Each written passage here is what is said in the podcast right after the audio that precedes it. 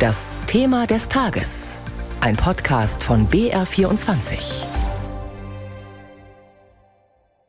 Das Bundeskabinett hat Eckpunkte zur kontrollierten Abgabe von Cannabis an Erwachsene zu Genusszwecken beschlossen.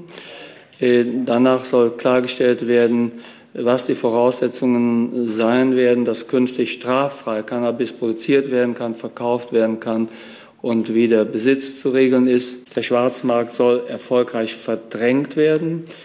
Äh, wir wollen erreichen, dass der Jugendschutz verstärkt wird.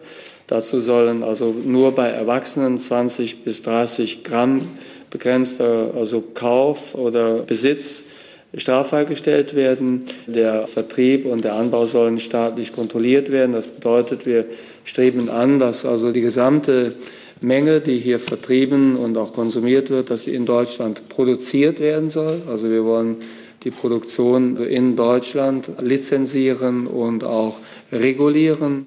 Der Konsum von Cannabis soll in Deutschland also legal werden. Das drogenpolitische Ziel der Ampelregierung noch mal kurz zusammengefasst, den Schwarzmarkt auszutrocknen und insgesamt Jugendliche besser zu schützen. Das Kabinett hat gestern also ein entsprechendes Eckpunktepapier von Bundesgesundheitsminister Lauterbach beschlossen. Ein Legalize It Gesetz ist damit aber noch nicht auf dem Weg. Erst einmal soll nämlich jetzt die EU-Kommission prüfen, ob die deutsche 180 Grad Wende in der Drogenpolitik auch mit EU-Recht vereinbart vereinbar ist. Falls ja, dann könnte Cannabis schon bald in kontrollierten Mengen in lizenzierten Fachgeschäften an Erwachsene verkauft werden. Ist das dann der große Wurf hin zu einer Drogenpolitik, die eine weiche Droge nicht mehr unnötig kriminalisiert oder doch ein schwerwiegender Fehler? Dazu jetzt unterschiedliche Perspektiven unserer Berliner Hauptstadtkollegen. Den Anfang macht als Legalisierungsbefürworter Jim Bob Nikschas. Pro und Contra. Pro. Cannabis ist verboten, weil es illegal ist. Kein Witz, das hat die frühere Bundesdrogenbeauftragte Marlene Mortler von der CSU mal sinngemäß so gesagt und damit die verkorkste deutsche Drogenpolitik ziemlich gut auf den Punkt gebracht. Auch beim Thema Cannabis ist nämlich angesichts immer weiter steigender Konsumentenzahlen mehr als offensichtlich, die Leute kiffen trotz Verbot, und zwar das illegale Gras von der Straße, mit allen bekannten Risiken. Und für jeden Joint, für jede Hanfpflanze auf dem Nachbarbalkon müssen Polizei und Staatsanwälte bisher ein Verfahren anstoßen. Das kostet Arbeitskraft und den Staat jede Menge Geld. Es ist also höchste Zeit für eine neue Drogenpolitik. Wer kiffen will, soll kiffen. Wenn der Staat es sowieso nicht verhindern kann, dann doch im besten Fall staatlich kontrolliert. Die gesundheitlichen Risiken für Erwachsene, die sind bei guter Beratung überschaubar. Und Beispiele aus anderen Ländern wie Kanada zeigen, die Dealer auf der Straße verlieren so tatsächlich so manchen Kunden. Politik muss auch mal neue Wege gehen. Das wurde ehrlich gesagt schon viel zu lange nicht mehr versucht. Pro und Contra. Contra. Ich habe noch nie einen Joint geraucht, worauf ich nicht besonders stolz bin, denn die Kosten dieser Versuchung nicht nachzugeben waren vergleichsweise gering. Ich fand den Geruch immer scheußlich und auf die Rauschzustände, die sich da angeblich einstellen würden, konnte ich auch gerne verzichten. Dass der Trip illegal war, erhöhte für die meisten den Reiz, was tatsächlich ein Grund für die Freigabe wäre. Ansonsten bleibt es dabei. Drogenkarrieren beginnen oft mit Cannabis und da die Konsumenten in der Regel auch bei anderen üblichen Rauschmitteln zugreifen, erhöhen sich die Gesundheit gesundheitlichen Risiken beträchtlich. Schwere Psychosen etwa oder Krebserkrankungen. Dass der Konsum, wie vom Bundesgesundheitsminister angestrebt, künftig durch kontrollierte Abgabe zurückgeht, halte ich für Wunschdenken. Mindestens ebenso denkbar ist nämlich die Variante, dass der Markt noch umkämpfter sein wird, die Preise fallen und der Konsum steigt. Die illegalen Anbieter in den Parks und auf den Straßen, auch Dealer genannt, werden sich kaum zurückziehen. Ihr Berufsrisiko ist ziemlich gering. Von diesem offensichtlichen Kontrollverlust war in den Ausführungen Karl Lauterbachs aber nicht die Rede. Albrecht Breitschuh war das mit dem Kontra. Ja, zwei gegensätzliche Meinungen also zur umstrittenen Legalisierung von Cannabis in Deutschland. Fest steht, Ärzte in psychiatrischen Kliniken, die haben es seit langem immer wieder mit jungen Patientinnen und Patienten zu tun, die das Kiffen psychisch krank gemacht hat. Wir sind die Annahmen und Hoffnungen, die Gesundheitsminister Lauterbach mit dem Legalisierungsplan verfolgt, zusammen mit einem Experten durchgegangen, dem Leiter der Kinder- und Jugendpsychiatrie der Uniklinik Würzburg, Marcel Romanos. Er ist auch stellvertretender Präsident der Deutschen Gesellschaft für Kinder- und Jugendpsychiatrie.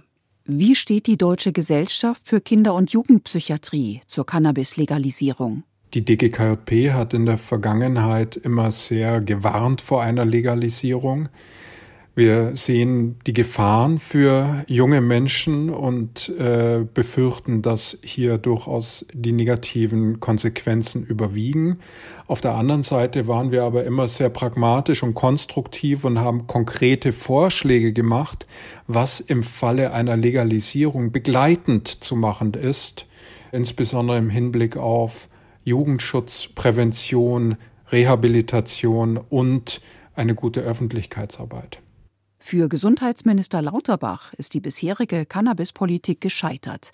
Eine Legalisierung ermögliche mehr Gesundheitsschutz, sagt er. Hat der Minister recht? Wir werden auch mit der Legalisierung das Problem haben, dass das ein Signal gibt an junge Menschen. Eine legale Substanz ist möglicherweise nicht so gefährlich. Dieser Eindruck kann natürlich entstehen und äh, solche Effekte hat es auch in den USA und in den Niederlanden im Rahmen der Legalisierung gegeben. Ist eine Begrenzung der THC-Konzentration pro Gramm Cannabis sinnvoll?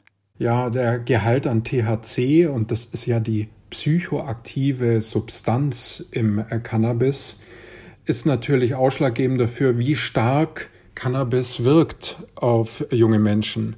Und wir haben als DGKJP die Empfehlung gegeben, wenn denn eine Legalisierung denn wirklich politisch gewollt wird und kommen muss, dann für äh, junge Menschen ab 18 bis 21 auch eine Begrenzung der THC-Konzentration im Cannabis einzuführen. Insofern sind wir froh, dass die Politik diesem Vorschlag gefolgt ist. Ist eine Abgabemenge von 20 bis 30 Gramm angemessen oder zu groß? 20 bis 30 Gramm Cannabis sind erhebliche Mengen und äh, wir haben als Fachgesellschaft im Vorfeld bereits die Thematik angesprochen haben empfohlen, hier tatsächlich wöchentliche Begrenzungen einzuführen. Das heißt, äh, nicht nur die Abgabemenge, sondern überhaupt den Konsum zu regulieren, auch die Weitergabe zu regulieren und auch entsprechende Sanktionen einzuführen, wenn denn beispielsweise Erwachsene an Jugendliche Cannabis weitergeben. Ein Argument der Legalisierungsbefürworter, Alkohol sei schädlicher und führe zu mehr Todesfällen, als es Cannabis je könnte. Stimmt das? Ja, das Argument hört man natürlich sehr häufig und es ist natürlich richtig. Alkohol ist gefährlich, Alkohol ist sehr schädlich, gesamtgesellschaftlich äh, enorm schädlich. Aber man darf hier nicht das eine Schädliche mit dem anderen Schädlichen aufwiegen und wir dürfen natürlich auch nicht ignorieren, dass Cannabis spezifische Gefahren für junge Menschen hat, nämlich insbesondere die Zunahme und die Verschlechterung von psychotischen Erkrankungen, von schizophrenen Erkrankungen. Und das sind wirklich dramatische äh, Störungsbilder und führen zu erheblichen Einschränkungen. Und natürlich müssen wir die Jugend auch davor schützen. Ein FAQ zur Legalisierung von Cannabis und das war unser BR24 Thema des Tages.